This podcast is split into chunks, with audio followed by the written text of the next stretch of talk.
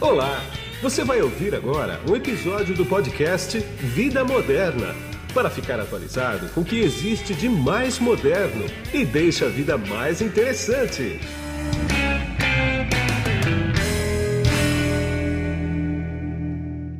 Olá, você que está me vendo ou me ouvindo aqui no podcast Vida Moderna. Eu não sei realmente onde você está, porque nós estamos nas principais plataformas de áudio do mercado e também aqui no YouTube. E no YouTube, se você estiver aqui, já curte esse podcast, curte o canal, inscreva-se nele e ative o sininho para receber todos os vídeos que publicarmos aqui em primeiríssima mão. E quem está comigo aqui hoje é o Gabriel Paiva, que ele é um investidor de apenas 31 anos, já fez muita coisa na vida, já é um empreendedor de sucesso e é tudo isso que ele vai contar aqui para a gente hoje. Tudo bem, Gabriel? Como é que você está? Tudo bem, Guido. Muito tudo... obrigado por me chamar e estou aqui para poder passar um pouquinho do, da minha experiência, do, do que eu passei. É, de repente, ajudar algumas pessoas a não cair nas armadilhas que eu acabei caindo e é, talvez inspirar também algumas que, que estejam querendo empreender, porque realmente é, empreender o que eu mais gosto de fazer. Sem dúvida, eu tenho certeza que eu vou aprender muita coisa com você também. Escuta, me diz uma coisa. Como é que surgiu essa veia de empreendedor? Desde criança mesmo? Desde porque você vendia limonada, por exemplo? Não, mas quase, né? É, o que, que eu, que, eu, lembre, pelo menos, né? Da onde veio, da onde começou isso. É. Meu pai tinha uma loja que era uma lan house, né? Tá. E, e essa lan house só que ela não era de computadores, era de videogames. E ele abriu essa lan house, era mais para os meus primos tocarem na época, que eles estavam ainda é, desempregados ou estavam em movimentação, estavam estudando. Que ano então, era? Você lembra? Eu não vou lembrar não, mas isso era 2000 e... Talvez 2002, 2000... Tá, 20 anos, vai. É, faz tempo já. É. Um pouquinho mais, talvez 2004, algo do gênero. Em que região que era? em Ribeirão Pires. Ribeirão. Né, que era onde Grande eu, ABC ali. É, onde eu cresci ali em Ribeirão. E, e ele tinha essa lan house, e essa lan house ele vendia basicamente hora, né, do, hum. de você jogar lá no videogame, todo mundo ficava jogando. E aí naquela época eu é, eu vi que o pessoal ficava o dia inteiro lá, ficava é. muito tempo parado lá jogando. É. Falei, tá, vou fazer, vou vender alguma coisa para esses caras, né? aí eu comecei a comprar é, salgadinho, comprar água, comprar Coca-Cola e comecei a deixar ali, né? E aí a Coca-Cola ainda era quente, porque não tinha frigobar, tinha ah, nada. Não, tinha nada. Aí eu fui fazendo ali, fiz meio que uma, uma feirinha ali, né? Sim. E, e aí eu deixava os meus, os meus primos venderem pros, pros, pros clientes, né? Sim. E aí os clientes ficavam lá duas horas, ele queria comer alguma coisa, queria comer claro. um chocolate, queria comer alguma coisa. Claro. Então, de modo geral, foi ali que começou. Só que aí o meu primeiro M&A também foi nessa época, que meu pai me deu um tapa na cabeça e falou, agora é meu tudo. e colocou lá um frigobar, estruturou melhor, né, obviamente, e começou a vender para todos os clientes lá. Acho né? que ele pensou, esse garoto tem futuro. pode ser, pode ser. ah, pensou. Todo pai é... pensa. Mas foi isso. Então, esse foi o primeiro primeira experiência ali, né? É. Como empreendedor, mas na, na brincadeira ali, né? Sim. Depois eu fui tentando empreender outras outras empresas é, no meio do caminho, mas aí já um pouquinho mais velho. Mas nenhuma deu certo, até dar certo com a Defense, que foi em 2020 que eu abri. Entendi. É o que eu sempre falo, eu também sou empreendedor, né? Assim, empreendedor que não quebrou algumas vezes não é empreendedor, Exatamente. né, cara? Impressionante, né? Porque é. você aprende muito, né? Sim. Com certeza. Em tudo que dá errado se aprende muito para não repetir lá na frente. Né? É, eu, eu sempre falo isso para todo mundo, né? Eu acho que a gente aprende só quando a gente erra. Né? Exatamente. É, eu até forço. Então, até quando eu, quando eu dava treinamento, por exemplo, para o pessoal da minha equipe, é. eu forçava eles a errarem. É. Então, eu dava um exercício que eu sabia que eles não iam conseguir fazer, sabe? Para fazer configuração de equipamento, o que sim, for. Sim eu sempre dava um exercício que fosse um pouquinho mais difícil. Eu já tinha explicado, se ele tivesse aprendido 100% do que eu falei é. na, na parte teórica, ele tinha conseguido fazer, mas eu sabia que ele não ia conseguir, porque ninguém absorve 100%. Claro, não. E eu sabia que ele ia errar. E eu queria que ele errasse, porque é assim que a gente aprende no final do dia, né? Então não é na parte só teórica, né? Tem que ter uma parte prática. Claro, Senão, médico não precisava testar em, em ninguém, fazer não. a residência, nada. Era só é. teórico e ganhava o diploma. Então... Exatamente. Agora, você deu um salto imenso aí, porque Vamos pegar esse intervalo aí, tá? O que, você estudou? O que, você fez? Você trabalhou em, outras empresas também antes de fundar a tua empresa? Sim, sim. Então, eu comecei a trabalhar como estagiário, né? Eu fazia é, faculdade de engenharia tá. na, na FEI na época, tá. é, faculdade de engenharia elétrica. E estava lá no, no, ciclo básico, né? Que hum. a gente chama de engenharia. E eu comecei a, a ver que eu não servia para ficar 100% do, do tempo focado em estudar, coisa que minha mãe queria que eu fizesse, Sim. né? Então ela não queria que eu trabalhasse, ela queria que eu ficasse só focado e estudando e tal. Eu nunca fui esse cara, eu não consigo ser esse cara de Ah, ficar dá. 100% estudando, Não, é. coisas ainda que não são interessantes, porque geralmente da forma principalmente que a faculdade traz, é sempre uma forma muito tediosa de estudar. Ela não traz uma curiosidade, de um desafio de você Sim. ir atrás. E eu gosto de ir atrás de desafio, de uma coisa que eu tenho curiosidade de fazer. E, e nesse momento ali eu vi que eu não ia conseguir ficar tirando, estudando o dia inteiro para tirar 10. Sim. E eu não queria É, fazer não, isso. também. Aí eu falei, ah, vou sair, vou tentar estagiar, vou pegar alguma coisa para pelo menos ganhar dinheiro, ganhar Ah, você não experiência. terminou a FEI. Não, eu continuei a FEI, Ah, mas eu fui estagiar também, entendeu? Então Tá. eu não queria ficar só focado em fazer FEI, né? Ou fazer faculdade. Ah, sim, tá bom. É, coisa que minha mãe queria. E aí eu falei, não, eu vou, vou, vou tentar trabalhar. E eu tava no terceiro semestre, ou seja, é, quase um, um calouro, né? É. Como o pessoal fala. E a maioria das, das empresas não contratam, né? Estagiário com três, três é, semestres, Semestre, né? não. Então, e a empresa, de, a empresa não, a, a faculdade de engenharia tem seis anos, né? Que É. eu fazia à noite. Então, é seis anos, é muita coisa. E tava só no comecinho, tava no primeiro Sim. ano praticamente ainda. E então, nesse momento ali, eu falei, virei a, virei a, a chavinha e falei, não, eu vou trabalhar para ganhar experiência. Aí eu fui trabalhar. Aí comecei a estagiar, estagiei na área de TI e caí numa área de voz. Então, trabalhava numa empresa que Tá. vendia produtos da Avaia, né? Sim. E PABX e tal. E aí eu comecei a conhecer, comecei a entender um pouquinho o mercado, vi que na época todo mundo falava que redes era muito bom, que redes era, era onde ganhava mais tal. E eu sempre fui ambicioso. O falei, VoIP tá. devia estar mandando. Exatamente, estava começando o É, VoIP ali, né? VoIP, Tava é. começando a sair aqueles PBX menores que tinha Exatamente, VoIP. É, é. Então foi bem ali. E aí eu, eu tentei é, é, fazer uma movimentação para ir para redes. Não consegui, mas acabou que uma empresa concorrente a que eu tava me contratando, é, me contratou como sendo analista de telecomunicações. Então eu saí de um estágio, que eu ganhava 900 reais em um vale coxinha, Sim. e trabalhava na Paulista ainda, então, ou seja, É. não dava nem para comer, eu tinha que gastar meu É. próprio salário, Pois entre é. aspas, aí, a bolsa auxílio, né, que eles chamam para realmente pagar meu almoço. E aí eu fui é, ser analista de telecomunicações. E aí eu fui ser analista de telecomunicações na empresa concorrente. Comecei a trabalhar como residente em uma, em uma empresa. Pode falar empresa. É, e aí foi a primeira Sul América, depois que eu fui treinar lá e depois eu fui para Novartis, Tá. trabalhar como, Também, é. como residente. É. E aí fiquei trabalhando lá um tempo como residente, mas eu de novo, eu vi ali e falava, tá, aqui eu não vou conseguir crescer muito. Como residente ainda é muito complicado, É. até hoje, né? Até hoje. é. E o máximo que você consegue ali é como você consegue converter de você não ser mais residente e ser contratado da própria empresa.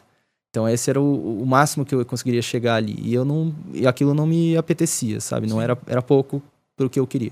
Então eu continuei procurando outras empresas para ver se eu ia para uma área de redes que na época todo mundo falava que era bom e que ganhava mais e tinha mais oportunidades. E aí eu fui estudando redes e tentando ir para a área de redes. Aí eu acabei achando um estágio, ou seja, saí do CLT para ir para estágio. Lembro Sim. até hoje do meu coordenador falando que eu era maluco, É, que não fazia sentido nenhum. É, Eu ficar dando passo atrás para a carreira, você já está como analista, é. você quer voltar para ser estagiário e tal. Só que eu fui ser estagiário numa empresa que é o que todo mundo colocava, e até hoje, né? O pessoal segmenta ali como, como fabricante sendo melhor do que você trabalhar num integrador ou Sim, num distribuidor sim, e assim sim, vai. dúvida. Então, fui para o fabricante trabalhar como estágio. E era na área de redes. E aí eu comecei a trabalhar lá e lá eu vi, falei, puta, aqui as pessoas que estão aqui, eu vejo, olho para cima, eu vejo que eles têm uma vida legal, eles conhecem muito, eles têm eles são pessoas que eu admiro, que eu quero é, continuar aqui e dar, dar o meu, meu 100%, né? Sim. E ali comecei a, a dar meu 100%. E comecei a, a crescer dentro da empresa. Fiquei lá, acho que quatro anos. E quatro anos e meio, algo do gênero, eu não lembro direito Hum. mais agora. E depois eu saí da área de redes porque começou esse boom de segurança da informação. Pois é. Quer dizer, até agora, pelo que você falou, você só adquiriu conhecimento, né? É, exato.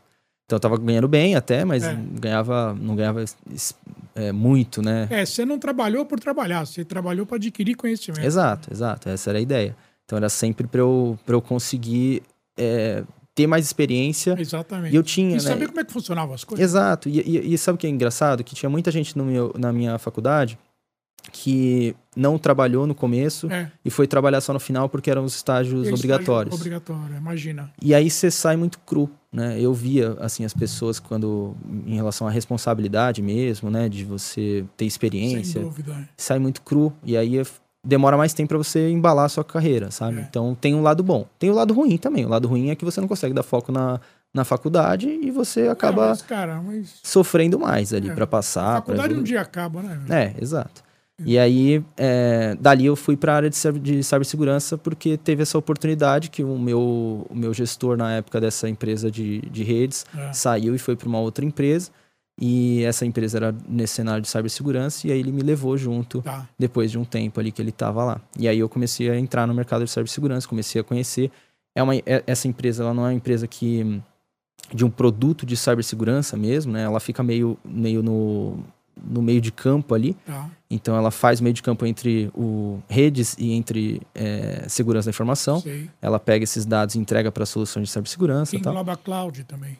Engloba cloud também hoje, né? É. E, e no final do dia, é, essa, essa empresa, assim, para você vender, mesmo que ela não seja uma empresa realmente de cibersegurança, Ah, você não consegue vender sem você aprender cibersegurança. Sim. Então eu tive que aprender muito de cibersegurança, comecei a evoluir, comecei a entender. É, a gente sempre olhava a arquitetura como um todo da empresa para a gente conseguir aplicar a, a melhor forma de, do, do use case daquela ferramenta. E então eu comecei a aprender muito sobre cibersegurança. E aí fui evoluindo para esse mercado. Até o momento que eu fiquei uns quatro anos lá também.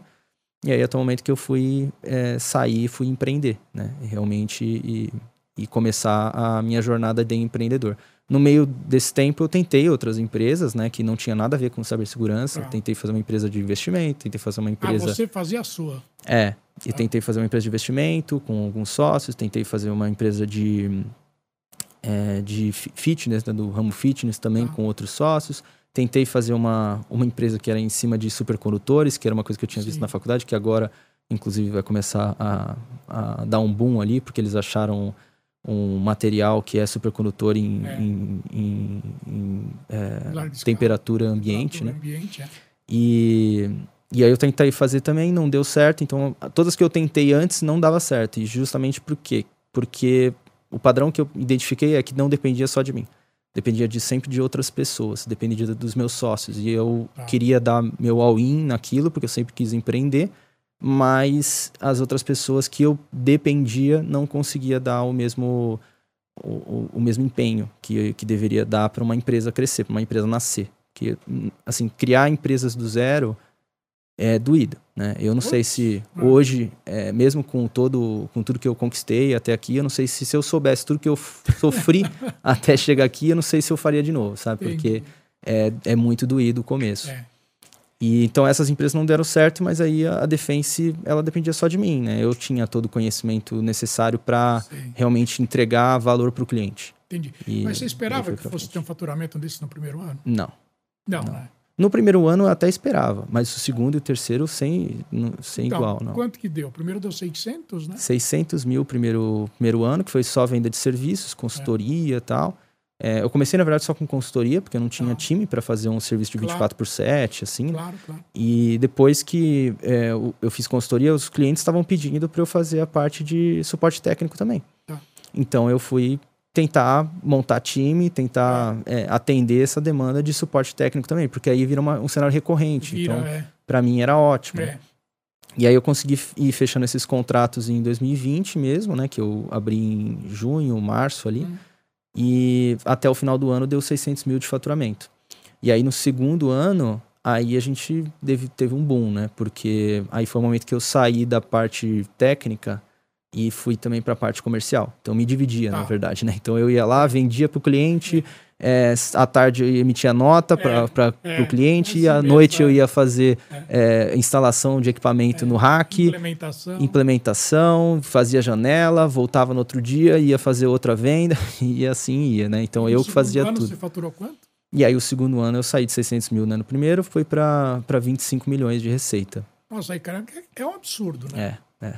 É um absurdo. Porque o que que muda tanto, né? Primeiro eu atendia só serviço, serviço é base em Sim. reais. Base em reais. Acabou. Segundo, o custo, né, em cima de serviço são horas, né? Então também, de novo, o ticket médio vai ser menor. A margem é mais alta, mas o ticket Sim. médio é menor. E quando eu mudei para de 600 mil para 25 milhões, o que, que mudou mesmo? Eu continuei vendendo serviço, mas eu vendi também produtos. Sim. E aí os produtos são dolarizados, os produtos estão É. lá fora, trago para cá, tem imposto em cima, tem várias coisas que no final do dia aumenta muito o ticket médio. E aí o faturamento começou a aumentar demais. E aí no valor absoluto vale muito a pena. No, Sim. em margem de lucro, se você só olhasse É a margem, pequena. aí vai ser bem menor do que o Menor, serviço. É, é, claro. Mas, Mas é volume, né? mas é volume, mas é o ticket médio. Em 22, você faturou quanto? Em 21, 22 a gente foi para 61, aí eu já tinha uma equipe de vendas, já pois estava é, cara, diferente. é um absurdo do mesmo jeito. Entendeu? De falar de 10, né? É. De, Pra- de, de 600 mil para 25, Pra 20 de pra 25 para 61. 60. É. Quer dizer, são saltos assim que só, só consegue no começo, né? Quer dizer, isso não é uma progressão geométrica. Não, obviamente, não, né? não. É, não tem como. Vai chegar uma hora que você vai crescer 2%, 3%, 5%. É, esse, esse ano aqui, por exemplo, você pretende crescer quanto? Então, esse ano. 23. Nós estamos falando de 2023. É, esse ano a meta ainda é 100 milhões. Tá. Tá difícil de bater, Sim. mas eu acho que a gente vai bater 100 milhões. Então, essa, essa é a meta que a gente tem. Então, é, vai sair de 60, e 61, né, ano passado, agora para 100 milhões. Obviamente que o ano seguinte não vai ser essa 200. porcentagem, Vai essa porcentagem de 300, aumento. né? é. Infelizmente. É aí que começa É. a, a estreitar, né? A Exato. menos que surja um fato excepcional aí que te dê uma alavancada. É, a gente dá alguns tiros, né? Então, É. assim, eu, eu, eu, eu sou empreendedor, então eu gosto de arriscar também em Claro, alguns claro. cenários. Então, eu dou alguns tiros é, que são mais certeiros, né? Que é o que a Sim. gente fica dando vários tiros pra gente Sim, acertar sim, é vários claro, também. Claro, claro. E tem os tiros que são, são mais longos, né? Então, é, um tiro que você É vai um dar, você não tem certeza. É, É o sniper. você não tem certeza se vai acertar, mas É. se você acertar, dispara, sabe? É. Então, aumenta muito. Então, Então, é isso. então, por falar nisso, você tem hoje, você está investindo em 10 empresas, né? 10 empresas. 12, na verdade, né? Mais de 12. 12. A gente começou a falar, era 10, agora já é 12. É. mas é assim, o que que acontece? A gente primeiro que assim, na Defense, a Defense é uma empresa, mas ela Sim. começou lá, como eu falei, como consultoria, Ela como hold suporte. Não? ou isso é investimento teu, pessoa física? Não, é é investimento, a maioria é investimento pessoa física. Tá. Mas tem alguns que é feito é, justamente nas empresas de ecossistema da Defense. Tá, entendi. Então, tem várias startups que eu invisto direto, que são Ah. startups que eu participo de alguns grupos de venture capital Sim, e a sim. gente investe em algumas startups que a gente gosta. Então, essas tem algumas que estão dentro dessas 12 que a gente comentou. É, e tem outras que são startups que eu estou investindo ou que eu estou criando, né, junto Entendi. com outros sócios, né? Então, é, tem, por exemplo, a, a ZenoX, que a gente lançou agora no, em junho, se eu não me engano. Hum, E faz o quê? ela é de IA. Ela é, é uma... Na verdade, a gente... Ah, inteligência artificial. É, eu entrei. Qual que foi a, a história por trás? Primeiro, eu entrei na Intelia, Hum, né? Que era uma empresa, na verdade, que tinha outro nome. Depois eu mudei para Intelia porque eu não gostava do outro nome. Tá. Mas eu entrei com alguns sócios na, na Intelia. E depois de um tempo, a gente viu que na Intelia a gente estava focando muito em Thread Intel, né? Em Thread Tá. Intelligence, que a gente chama, que são Sim. inteligências de ameaças. É, voltado muito para fazer, por exemplo, monitoramento de Dark Web, Deep Web, para grandes empresas, Sim. né? E, e a Intel estava muito focada nisso, e ela fazia tudo com inteligência artificial generativa.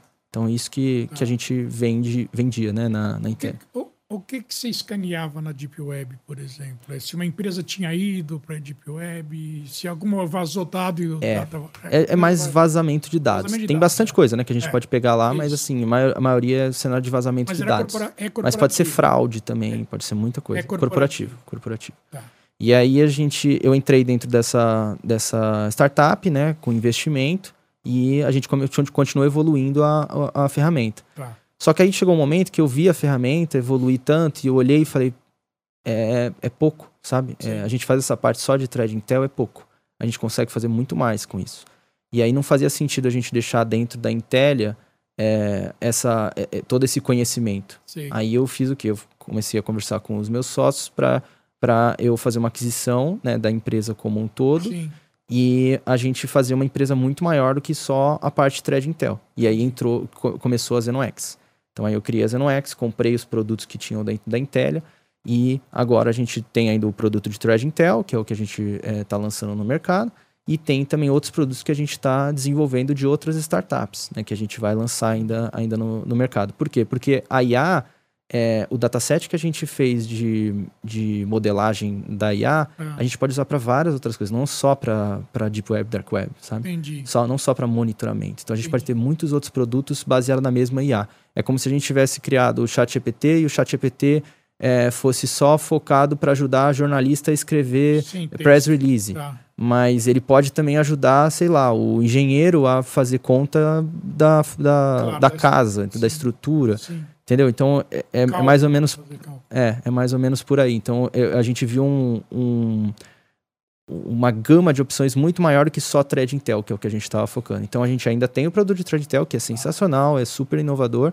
mas tem outros produtos que vão ser colocados em outras startups ou até na própria ZenoX vai lançar os produtos. Então, aí tem outras coisas que vão sair ali de dentro da ZenoX. Tá. Porque senão eu teria que fazer um time, um squad né, de desenvolvimento em cada uma das empresas Poxa, que eu estaria é- fazendo. é não faria sentido, não né? faz sentido. É. Aí é muito dinheiro para um resultado lento, né? Exatamente. falar a verdade, né? Exatamente. E me diz uma coisa, ah, você vai se manter nesse mercado corporativo ou você pretende lançar alguma coisa para o usuário final?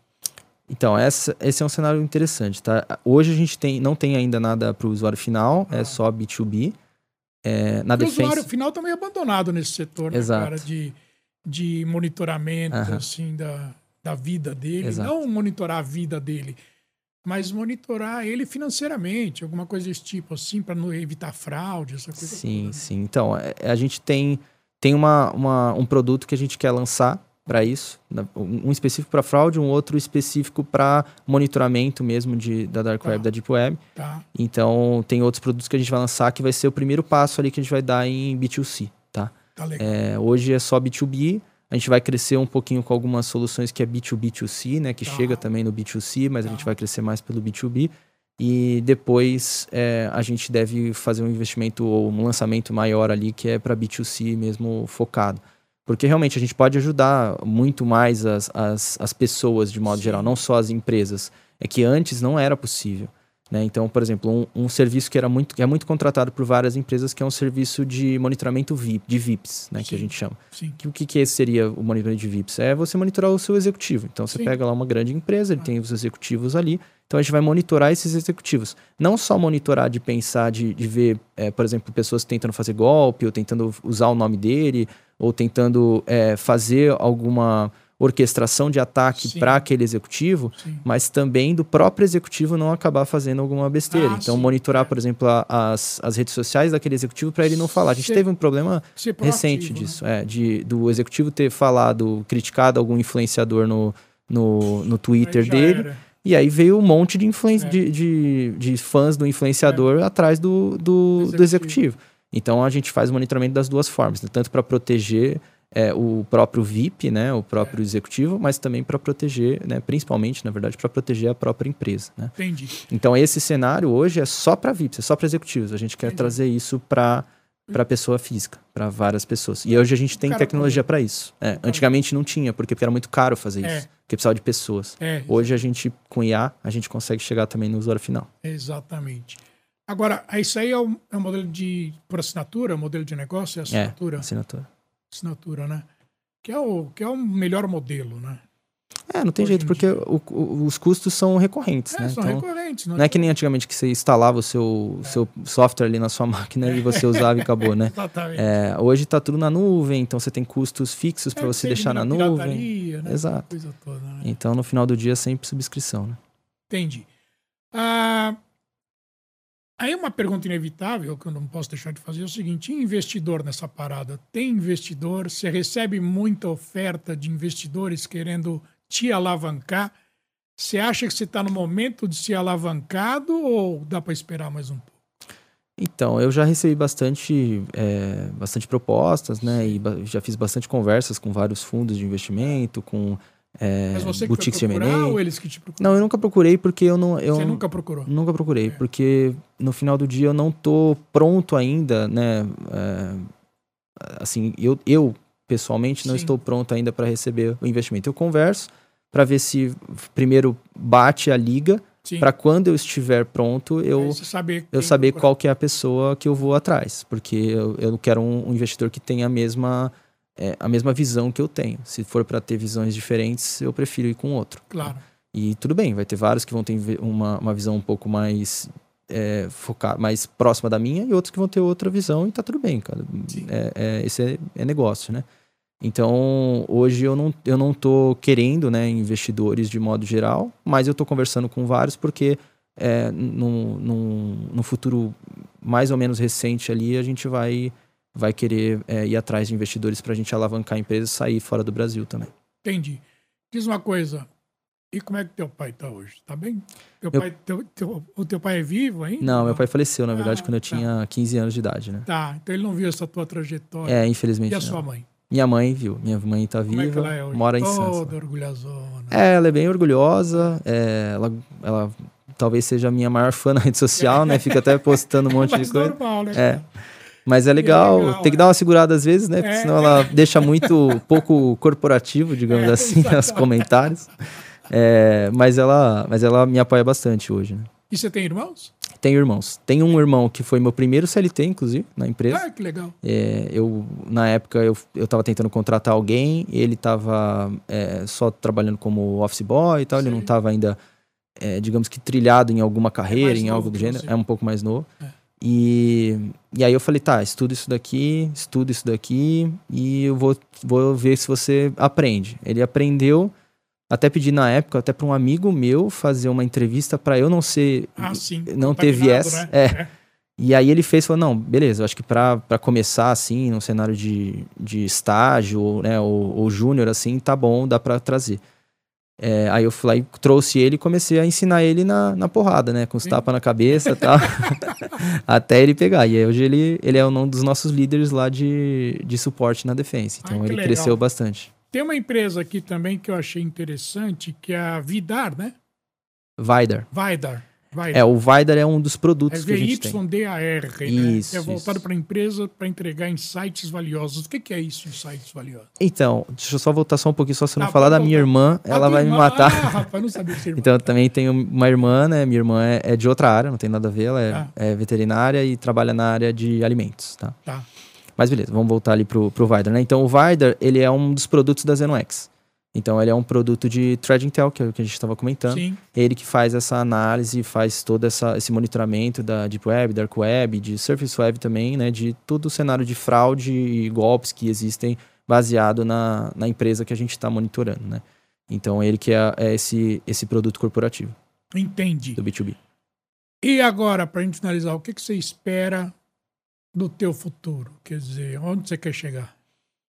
Ou Olha, não pensou nisso aí? Não, eu penso bastante nisso, até porque eu, eu, como eu falei desde o começo, né, eu sou muito ambicioso, né? Sim. né? Eu acho que ambição é diferente de ganância, né? Então é, eu quero, muito diferença, é, sem dúvida. Eu, eu quero crescer, eu quero, eu quero ter, é, chegar em, em, alguns lugares que eu não, não chego hoje, que eu Sim. espero chegar.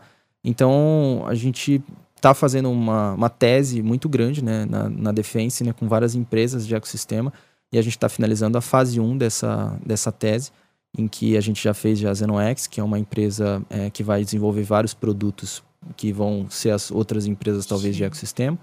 E já tem já um produto bem robusto, que é esse de Thread Intel.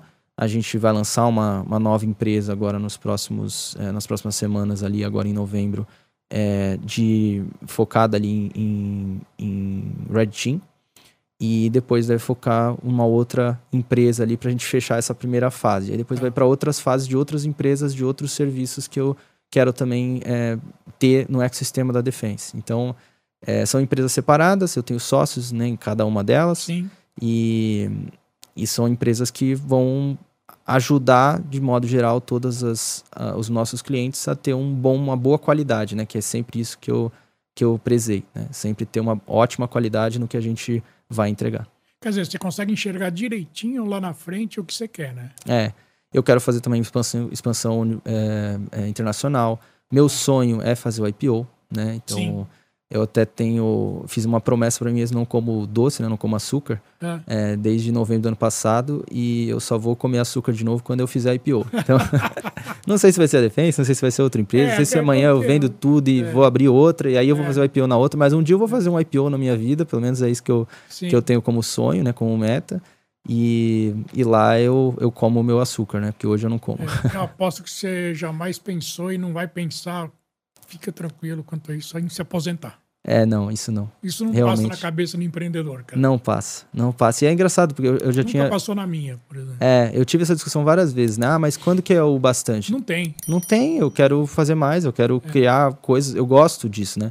É um, é, é- ele é um, um arquétipo meio de artista, né? De É, você é, querer criar coisas, né? Eu sempre falo que é muito diferente de empresário. Eu não sou empresário, não me considero É, empresário. é, é. Eu sou empreendedor, então eu Isso. crio dinheiro. Empresário, ele maximiza dinheiro, né? Exatamente. Ele faz dinheiro, eu crio dinheiro. Aí chega Então, uma hora que ele para, né? Exato.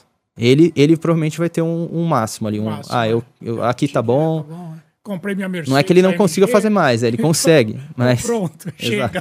ele consegue até fazer mais, mas ele vai chegar num, num patamar ali que ele não É, quer mais. é. Eu acho difícil eu, eu achar isso, né? Eu, eu É. gosto muito da, da luta, não é? Sim. Eu não gosto só da- do resultado, eu gosto só da vitória. Eu gosto da luta mesmo, eu gosto de, de criar, de, de, de toda esse, essa jornada, né? Então, eu sou apaixonado no final do dia pela jornada. Cara, então, ah, eu tenho que encerrar aqui agora, mas eu queria te dar os parabéns, porque eu entrevisto muita gente muito alta executiva, eu só entrevisto C-level aqui, né?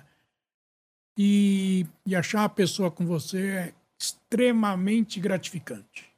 Parabéns. Muito obrigado, muito obrigado. Fico muito feliz E de... a gente vai fazer outros podcasts. Com certeza, só me chamar que eu venho. Tá bom. Muito obrigado por seu tempo, muito obrigado por sua agenda, que eu sei que ela é bastante concorrida. Você separou esses minutos para mim. Muito obrigado. viu? Obrigado, Guido. Muito obrigado para todo mundo e é um prazer estar aqui. Obrigado igualmente. E aqui é Guido Orlando Júnior, diretor de conteúdo do portal Vida Moderna, que você acessa em www.vidamoderna.com.br. E eu vou terminar esse podcast como eu termino todos os outros. Além de excelente conteúdo, nós entregamos conhecimento. E eu te vejo num próximo podcast. Tchau. Você acabou de ouvir um episódio do podcast Vida Moderna. Assine grátis nos apps Spotify, iTunes, Deezer, Tuning, Google Podcast e Android Podcast.